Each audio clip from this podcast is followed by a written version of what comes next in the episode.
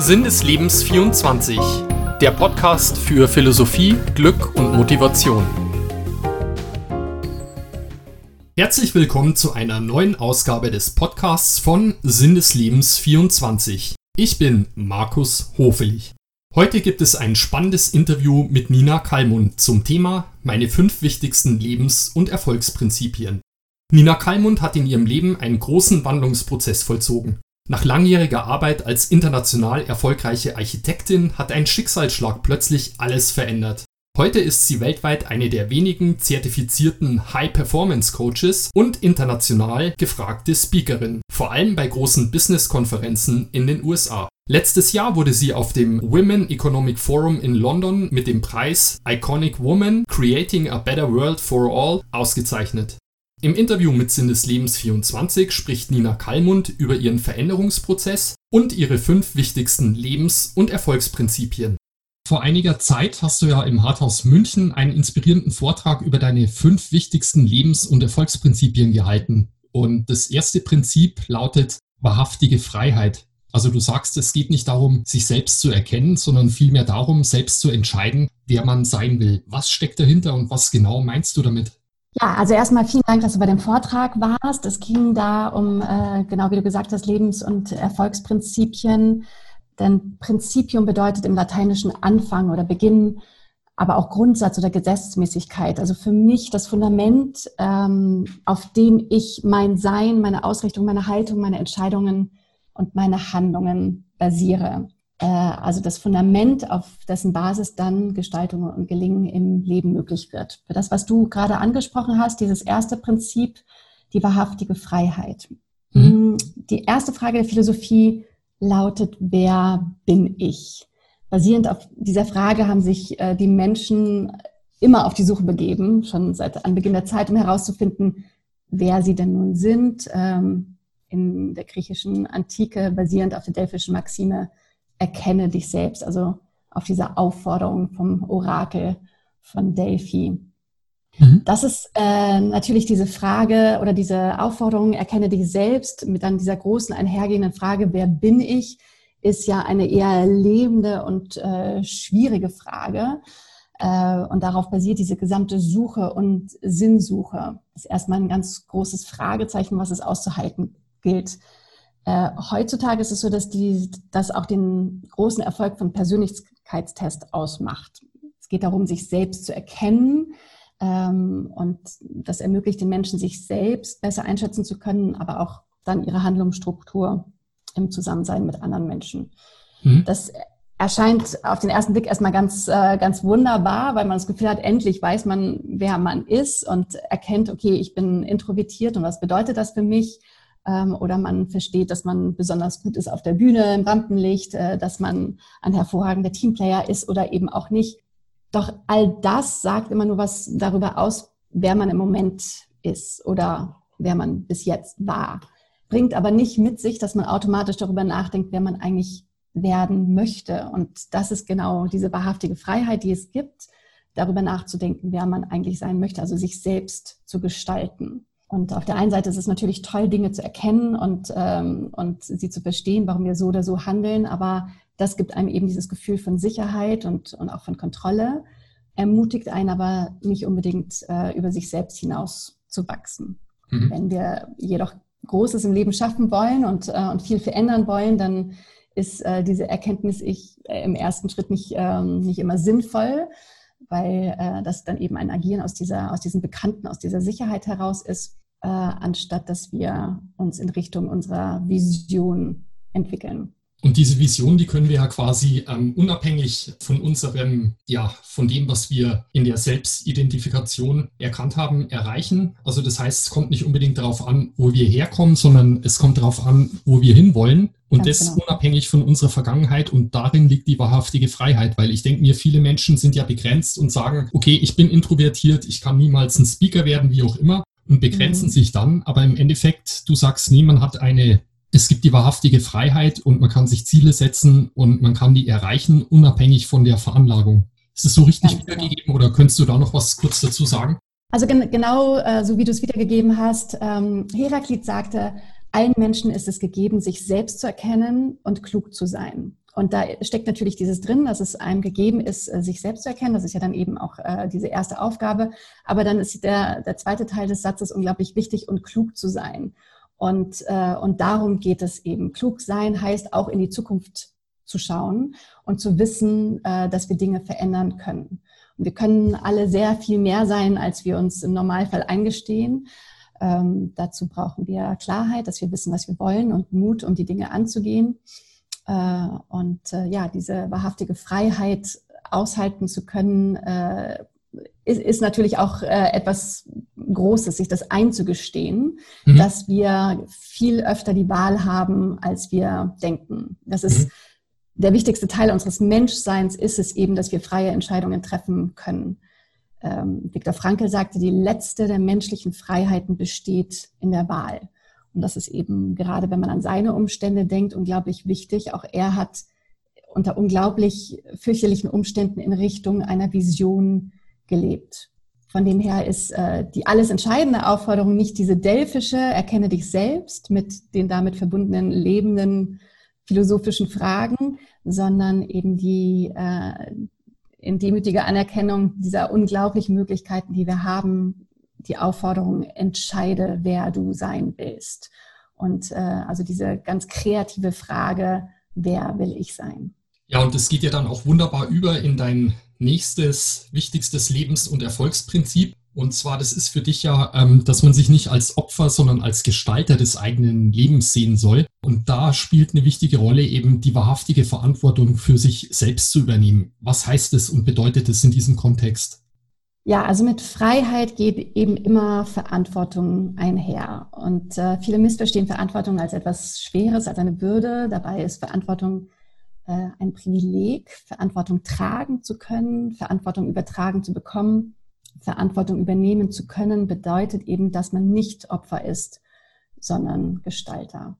Sei, was du scheinen willst, sagte, sagte Sokrates. Und das ist ja eine Aufforderung, wirklich Verantwortung zu übernehmen, basierend auf diesem Prinzip Nummer eins, dass man eben für sich selbst äh, gestaltet und diesen, also den Willen hat, auch zu gestalten. Mhm. Also mal einfach formuliert heißt ja im Endeffekt, ähm, jeder ist ja in bestimmten Umständen aufgewachsen und dann hat jeder vielleicht gewisse Träume und man denkt sich dann, naja, ich kann das ja eh nicht schaffen, weil meine Herkunft, meine Eltern oder die, die äußeren Umstände, die sprechen dagegen. Und dann sieht man sich ja so als Opfer der, der Umstände und äh, denkt, man kommt da nicht raus. Und da ist ja quasi der Appell zu sagen, nein, die äußeren Umstände sind nicht schuld daran, dass ich jetzt hier meine Vision nicht verfolge, sondern ich habe selber die Verantwortung für mein Leben und deswegen soll ich dieses Ziel oder die Vision, äh, die Vision, die ich habe, auf jeden Fall verfolgen und ansteuern. Und wenn ich, sobald ich die Verantwortung übernehme, komme ich ins Tun, komme ich in die Kraft und dann mhm. kann es mir gelingen, gegebenenfalls diese Vision zu erfüllen, oder? Ganz genau. Genau wie du es gesagt hast. Also das von dem her sind eben dieses Prinzip eins und zwei ganz stark gekoppelt. Ähm, das sind eben genau diese Fragen. Wer möchte ich sein? Was ist mir wichtig? Welchen Werten bin ich durch mein Handeln treu? Und wie will ich leben? Und genau wie du es gerade angesprochen hast, weder wer ich in der Vergangenheit war, noch was ich erlebt habe, noch, noch die Umstände, unter denen ich aufgewachsen bin, noch was ich durchgemacht habe.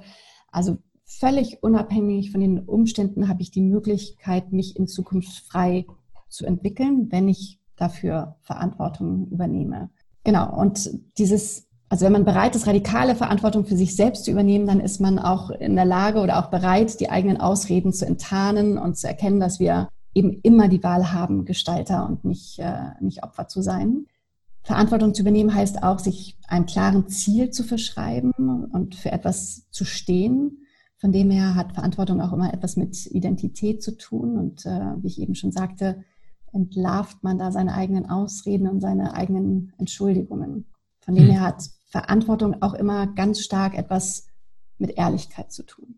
Ja, und dann in deinem dritten Prinzip, da geht's äh, auch um ein spannendes Thema und zwar um wahrhaftiges Wachstum. Und da ist mir noch aufgefallen, ein zentraler Punkt war für dich dabei, dass Wachstum nur außerhalb der Komfortzone möglich ist und damit verbunden letztendlich nur der Schmerz die Möglichkeit bietet, besser zu werden. Was genau bedeutet es? Und äh, vor allem, ich finde es ja auch sehr bemerkenswert, man will ja eigentlich immer Schmerz vermeiden, aber oft sorgen Lebensumstände, die man auch zum Teil selber gar nicht verantworten kann, dafür, dass man eben sich dem Schmerz stellen muss. Und dann ist es halt natürlich schwierig auszuhalten, aber letztendlich, dass man das Positive darin erkennt und dass nur der Schmerz die Möglichkeit bietet, eben besser zu werden. Wenn du das nochmal kurz erläutern kannst, finde ich einen ganz spannenden Punkt. Ja, also der, der, Untertitel von diesem dritten Prinzip, das sich wahrhaftiges Wachstum nennt, ist äh, unangenehmes Schätzen lernen. Ähm, und ist genau wie du gesagt hast, eigentlich sind wir komplett darauf ausgelegt, immer Unangenehmes zu vermeiden und Schmerz zu vermeiden und äh, den leichtesten Weg zu wählen. Äh, aber wir wissen es zum Beispiel bei unserem physischen Körper, dass Veränderung nur außerhalb der Komfortzone möglich ist. Also wenn man ähm, Muskeln aufbauen möchte, dann geht es eben nur, wenn wir den Widerstand erhöhen äh, in dem Fall dann zum Beispiel die Gewichte. Das also erzeugt dann im Körper zuweilen auch Schmerz, sowas wie Muskelkater, aber dadurch entsteht dann eben Wachstum, also Veränderung.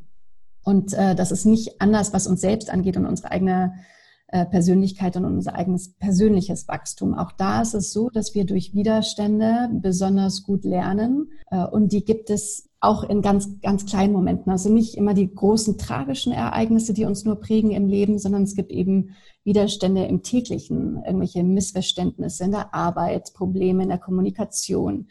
Und, äh, und da ist man quasi in jedem kleinen Moment gefordert, wachsam zu sein und genau hinzugucken und ähm, sich zu überlegen, also wieder zurück zu den ersten beiden Prinzipien, da Verantwortung zu nehmen auf der einen, äh, über, zu übernehmen auf der einen Seite und auf der anderen Seite sich zu überlegen, wer man sein möchte und was die eigenen Werte sind und was das eben äh, bedeutet für die an, eigene Handlungsweise, weil man auch da wieder gestalterisch tätig ist. Also entweder man duckt sich eben weg aus einer Situation und äh, bleibt klein in Anführungszeichen oder man wächst, weil man sich der Situation stellt.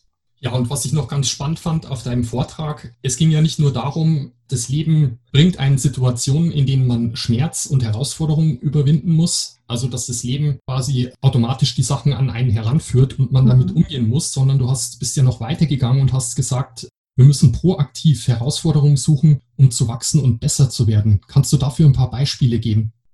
Naja, letztendlich, wenn wir immer, wenn wir etwas machen, was wir bisher nicht gemacht haben, ist es so, dass wir ähm, ja, dass wir etwas erleben, was wir in der Form noch nicht kennen. Das heißt, wir können eben nicht aus äh, dieser sicheren Erkenntnis handeln, sondern äh, müssen uns einer neuen Situation stellen. Und das gibt es in, auch da wieder in ganz kleinen alltäglichen Dingen, in denen man etwas Neues ausprobiert.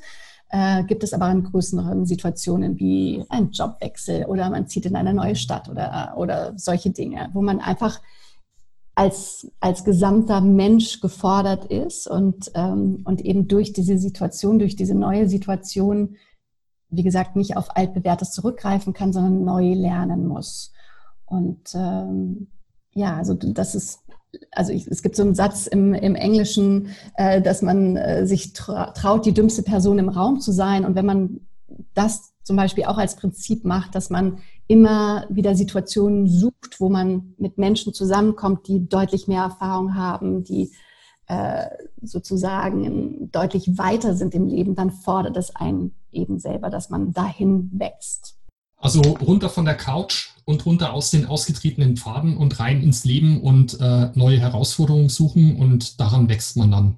Absolut, denn ähm, diese Widerstände, Hindernisse, aber auch Schmerzen zwingen uns immer, uns zu entscheiden, wer wir wirklich sind. Und äh, da ist immer die Frage, wem oder was bin ich treu, eben im Positiven meinen Werten und meinen Zielen und meinen Idealen oder eben im Negativen meinen Ängsten. Und genau in diesen Momenten entscheidet sich das eben. Ja, ein weiterer wichtiger Punkt für dich, äh, für dein Leben, ist ja der Punkt wahrhaftige Offenheit. Stellt sich die Frage auch, warum brauchen wir für ein erfülltes Leben und Erfolg wahrhaftige Offenheit? Wahrhaftige Offenheit bedeutet, dass es uns wichtiger ist, der Wahrheit auf den Grund zu gehen, als Recht zu haben. Und wahrhaftige Offenheit bedeutet auch, also wenn wir jetzt wieder auf das Prinzip davor zurückgehen, dass wir neugierig bleiben. Sokrates sagte, Weisheit beginnt mit Verwunderung. Platon sagte, im Staunen liegt der Anfang der Erkenntnis. Und Aristoteles sagte, Staunen ist der erste Grund der Philosophie. Also da sieht man, diese großen Weisen haben sehr viel darüber gesprochen, dass man verwundert ist, dass man staunt, dass man Dinge auch nicht weiß. Also das ist ja gerade auch bei Sokrates ganz stark zu finden. Äh, und Stephen Hawking sagte, also der ja wirklich ein unendlich weiser und intelligenter Mensch war, sagte, der größte Feind des Wissens ist nicht die Unwissenheit, sondern die Illusion, wissend zu sein. Wahrhaftige Offenheit bedeutet, sich selbst herauszuschälen aus diesem horizontalen Geschehen, indem man denkt, aus einer, aus einem Wissen heraus zu agieren, wo aber das Ego und blinde Flecken oder falsche Perspektiven einen letztendlich hindern, wirklich das Gesamtbild zu sehen und wahrhaftig weiterzukommen. Von dem her bedeutet Offenheit erstmal, dass wir bereit sind, anzuerkennen, dass wir nicht alles wissen, dass wir nicht alles kontrollieren können. Das erfordert, dass wir vertrauen, dass wir bereit sind, Neues zu machen und zu entdecken und dadurch dann überhaupt erst gestalterisch tätig sein können. Mhm. Ja, und dann äh, noch ein weiterer interessanter Aspekt. Der Mensch ist ja nicht ein Einzelwesen, sondern im Endeffekt, es kommt ja immer auf die Gemeinschaft an und die Beziehungen zu Menschen, weil der Mensch wird ja erst im Du zum Ich. Wie wichtig sind wahrhaftige Beziehungen und was zeichnet diese aus?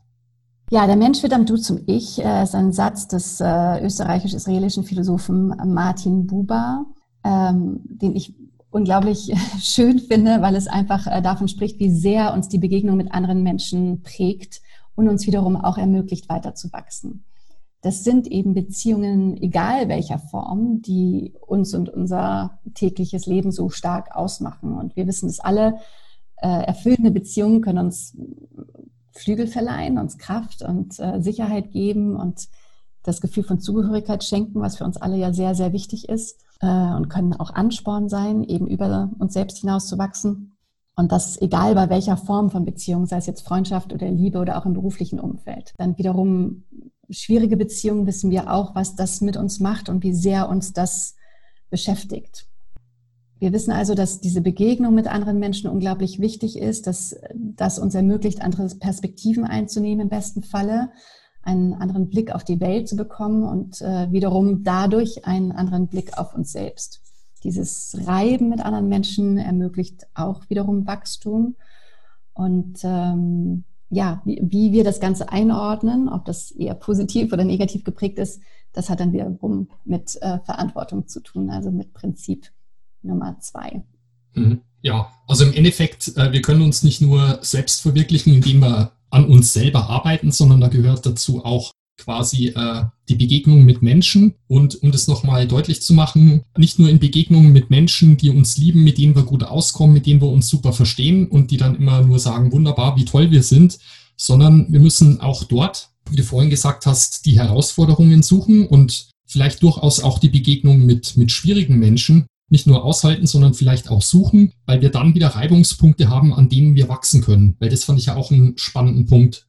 Also Ganz das genau. ist auch ein Appell von dir, äh, sucht euch nicht nur alle aus, mit denen ihr super klarkommt, die euch unterstützen, sondern sucht gezielt auch immer mal Gespräche mit Leuten, mit denen ihr vielleicht denkt, äh, ihr kommt nicht so gut mit denen klar, weil ähm, wenn man sich mit denen auseinandersetzt, vielleicht kommt man doch zu einem Konsens, vielleicht sind sie doch nicht so schwierig, wie man denkt. Oder man hat halt die Möglichkeit, durch diese schwierigen Situationen auch wieder zu wachsen und sich wieder selber weiterzuentwickeln. Das und auch sich selbst zu prüfen, ob die eigene Haltung immer die richtige ist und ob die eigene Ansicht die richtige ist ähm, oder ob es eben nicht auch äh, mögliche andere Sichtweisen gibt, die vielleicht konträr sind, aber trotzdem auch eine Form von Wahrheit in sich tragen.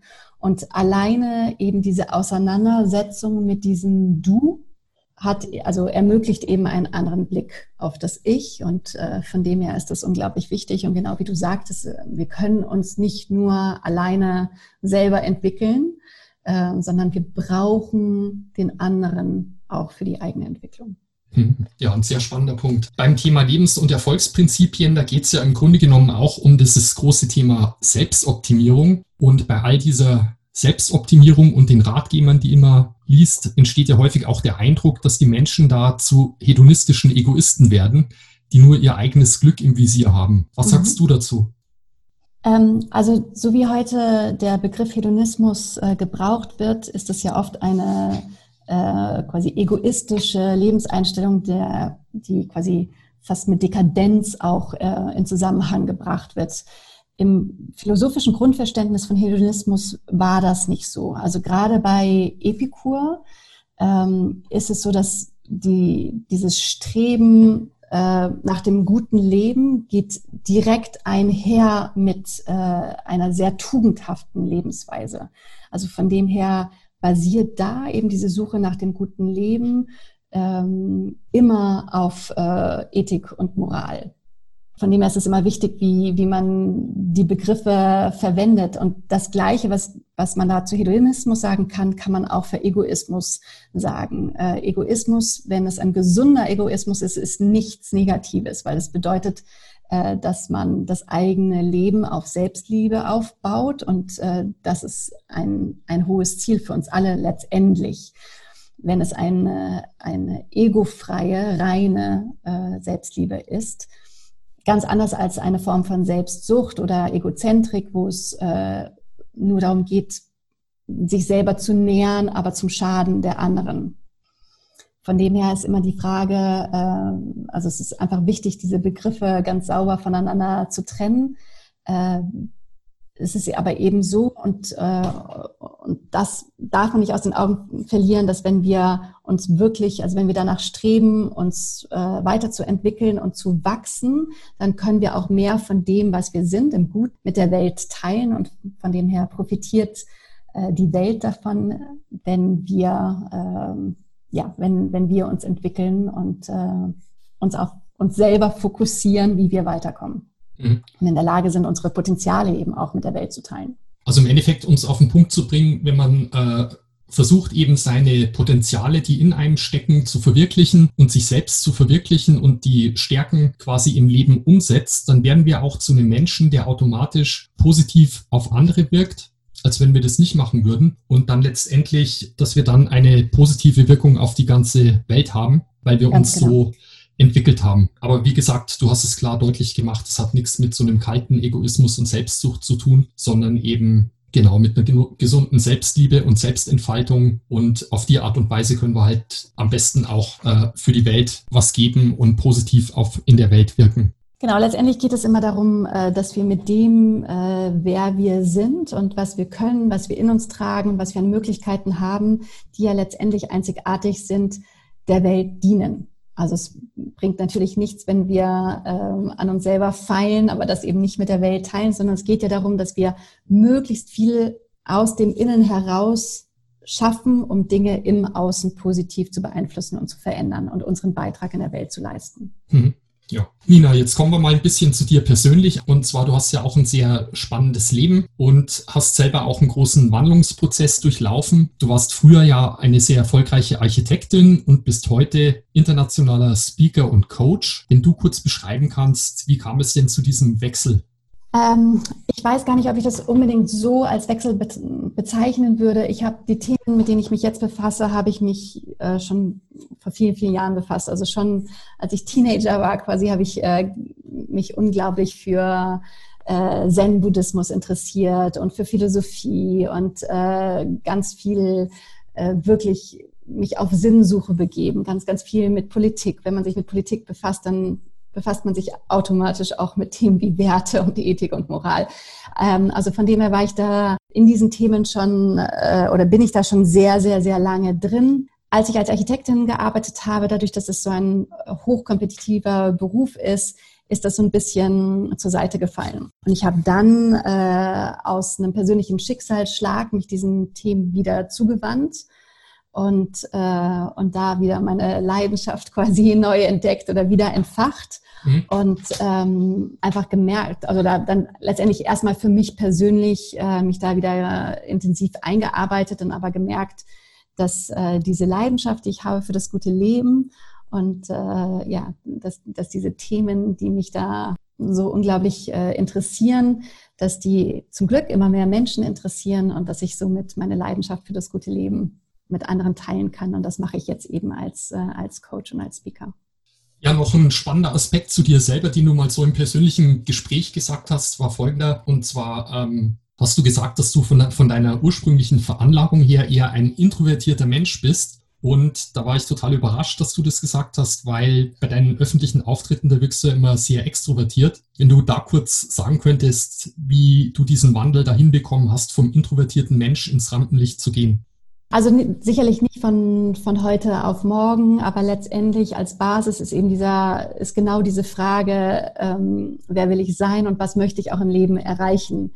Und äh, gewisse Ziele, die ich habe, die kann ich nicht erreichen, wenn ich quasi immer nur in meinen vier Wänden bin. Da würde ich mich zwar wohlfühlen, also ich könnte auch wunderbar auf einer Insel mit meinen äh, Büchern leben, aber äh, dann ist mein Beitrag an die Welt eben nicht so groß. Und äh, ich mhm. habe noch ein bisschen was vor und ich möchte auch gerne äh, eben viel mit anderen Menschen teilen. Und, äh, und von dem her musste ich mir neue Eigenschaften aneignen. Und das war am Anfang mit Widerstand verbunden. Also am Anfang habe ich mich da nicht wohl gefühlt. Ähm, und äh, ja, irgendwann lernt man eben auch Dinge zu tun, die vielleicht dem eigenen Naturell eben nicht unbedingt entsprechen, weil man sich ein gewisses Ziel gesetzt hat. Also zurück zu Anfang Prinzip Nummer eins, eben diese Freiheit, sich zu entscheiden, wer man sein möchte und dann eben auch mit äh, die, die entsprechende Verantwortung zu übernehmen und mit Mut und Offenheit diese Schritte zu gehen. Also genau das, worüber wir jetzt die ganze Zeit gesprochen haben. Also durchaus auch ein Tipp für andere introvertierte Menschen, die halt doch irgendwie denken, Rampenlicht wäre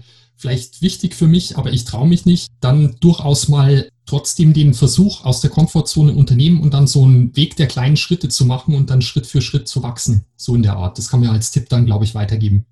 Absolut. Ich glaube, eine Sache ist, dass wir uns ganz oft äh, auf die Widerstände im Leben konzentrieren. Also wir konzentrieren uns dann auf dieses, das ist so schwer und ich kann das nicht und äh, ich bin mhm. da nicht gut drin, anstatt dass wir eben auf unsere Vision schauen und sagen, okay, mein Ziel ist es aber dahin zu kommen und, äh, und das bedeutet üben. Also das ist bedeutet es ja in allen Bereichen, wenn wir was Neues lernen, äh, wenn wir eine neue Sportart erlernen wollen, dann müssen wir auch erstmal üben und erstmal mit Niederschlägen umgehen. Und hier ist es nichts anderes. Also auch in der persönlichen Entwicklung ist es so, dass, äh, weiß ich nicht, wenn man ein extrem ungeduldiger Mensch ist und man muss lernen, geduldig zu werden, dann bringt es nichts darauf, dass wir uns darauf konzentrieren, dass es so unglaublich schwer ist, geduldig zu sein, sondern dann zu sagen, okay, mein Ziel ist es, geduldig zu werden.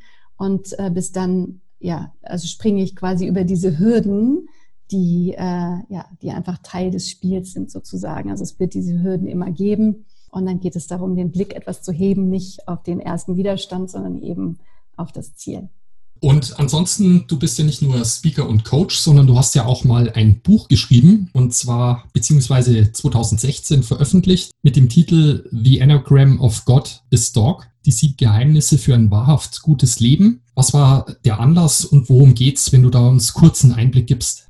Ähm, ja, meine Familie wurde vor einigen Jahren von einem ganz schweren Schicksalsschlag getroffen und da äh, hat es mir zum ersten Mal in meinem Leben komplett den Boden unter den Füßen weggezogen, in dem Sinne, dass ich das verloren habe, was mich so ausmacht, äh, und zwar meine Liebe zum Leben. Ich habe diese, diese Leidenschaft fürs Leben und äh, freue mich, jeden Morgen aufzustehen und ähm, ja, finde, also er, er betrachtet das Leben einfach als etwas unglaublich Spannendes und das hatte ich in dem Moment komplett verloren. Ich wusste überhaupt gar nicht mehr, wie es weitergeht und äh, hatte auch gar keine Kraft mehr und war sehr, sehr angstgeprägt. Das, was mich daraus gerettet hat, war mein Hund, der mir äh, quasi so die Geheimnisse eines guten Lebens wieder zugeflüstert hat, sozusagen. Also die, ähm, diese schwere Zeit äh, nicht alleine durchmachen zu müssen, sondern meinen Hund an meiner Seite zu haben, hat mir eben den Weg zurück ins Leben ermöglicht. Und das ist das, was ich letztendlich in dem Buch aufarbeite. Von dem her geht es in dem Buch überhaupt gar nicht um, um einen Hund, sondern es geht äh, um das Leben selbst. Hm. Okay. Und das sind ja, glaube ich, auch einige Punkte, die wir heute angesprochen haben, die kommen, die tauchen da auch wieder auf, plus dann noch weitere Sachen. Genau, so ist es. Mhm. mhm. Okay. Ja, wie gesagt, du bist ja auch internationaler Speaker und Coach. Wenn du uns da auch kurz mal einen Einblick in deine Tätigkeit gibst und wie man sich dein Leben da vorstellen muss. Äh, ja, normalerweise ist mein Leben sehr anders, als es momentan ist. Ich bin ähm, normalerweise sehr, sehr viel in den USA, äh, also vor allen Dingen in den USA, letztendlich eigentlich weltweit tätig, aber mit Schwerpunkt äh, USA. Das ist ja momentan äh, aufgrund der Pandemie noch äh, gestoppt und wir wissen alle nicht, wie lange. Ich mh, hm, halte sehr viele Vorträge auf großen Business-Konferenzen und äh, arbeite als High-Performance-Coach bei Business Mastermind-Veranstaltungen. äh, mhm. dadurch, dass jetzt die Konzentration auf äh, Deutschland, dass ich, äh, ein Teil läuft online weiter, aber natürlich hat sich das Format sehr, sehr verändert und mein Leben sehr, sehr verändert, wie von den meisten anderen Menschen natürlich auch. Und ähm, ja, von dem her bin ich äh, jetzt deutlich mehr in Deutschland tätig, was eigentlich ganz schön ist, sowohl für mich als auch für die Unternehmen und Unternehmer hier in Deutschland, weil es ganz, ganz wenig High-Performance-Coaches gibt. Mhm. Weltweit an sich, aber eben auch wirklich nur eine Handvoll in Deutschland. Von dem her ist die Nachfrage groß und, äh, und mein Fokus jetzt äh, mehr auf das, was ich hier in Deutschland verändern kann, als sonst in der, in der großen, weiten Welt. Mhm. Und da liegt auch wieder bekanntlich auch bei dir in, in jeder Krise eine Chance, die du jetzt hier auch nutzt und dann verstärkt in Deutschland aktiv bist. Absolut. Also ähm, ich finde, Krisen sind ja immer unglaubliche Möglichkeiten zu wachsen, sei es mhm. eben auf der Makroebene, auf gesellschaftlicher Ebene, als auch auf der Mikroebene, eben auf persönlicher Ebene wenn man wenn man der Krise den Beigeschmack des Dramas nimmt, wie Max Frisch sagte, dann äh, ist es eben so, dass äh, sich da unglaublich viel draus machen lässt. Und von dem her hat für mich die Pandemie auch erstmal eine Form von Erdung bedeutet, weil ich normalerweise eben äh, die ganze Zeit äh, im, im Flieger sitze und auf diesen großen Konferenzen bin und jetzt natürlich einfach deutlich mehr oder ja vor allem von zu Hause aus arbeite und, äh, und diese Umorientierung durchaus auch ganz viel Positives hat. Hm, wunderbar. Dann denke ich, hätten wir die wichtigsten Punkte und die Abschlussfrage, die ich ja jedem Interviewpartner stelle, möchte ich auch dir gerne stellen. Und die lautet, was ist für dich persönlich der Sinn des Lebens? Ja, für mich persönlich ist der Sinn des Lebens, das meiste aus meinem Potenzial zu machen. Das ist, ähm, und da komme ich direkt wieder zurück zur Verantwortung. Ich äh, habe das Gefühl, dass ich die Verantwortung habe, das meiste aus mir rauszuholen, um damit den größten Beitrag äh, in der Welt leisten zu können. Wunderbar. Nina, dann danke ich dir recht herzlich für deine Zeit und dann freue ich mich auf weiteren Austausch und auf jeden Fall auf das nächste Event, das mal wieder mit dir stattfindet. Ich danke dir von ganzem Herzen, lieber Markus. Alles Gute, tschüss. Danke, tschüss. Weitere Infos zu Nina Kallmund findet ihr auf Instagram unter dem Profilnamen Nina Kallmund. Wenn euch dieser Podcast gefallen hat, dann hinterlasst gerne ein Like oder abonniert ihn auf Spotify, iTunes oder auf SoundCloud. Wenn ihr das Interview noch einmal nachlesen wollt, dann schaut gerne auf meiner Website www.sinneslebens24.de vorbei. Dort am besten in der Suchfunktion den Namen Kalmund eingeben. Ich wünsche euch alles Gute und bis zum nächsten Mal.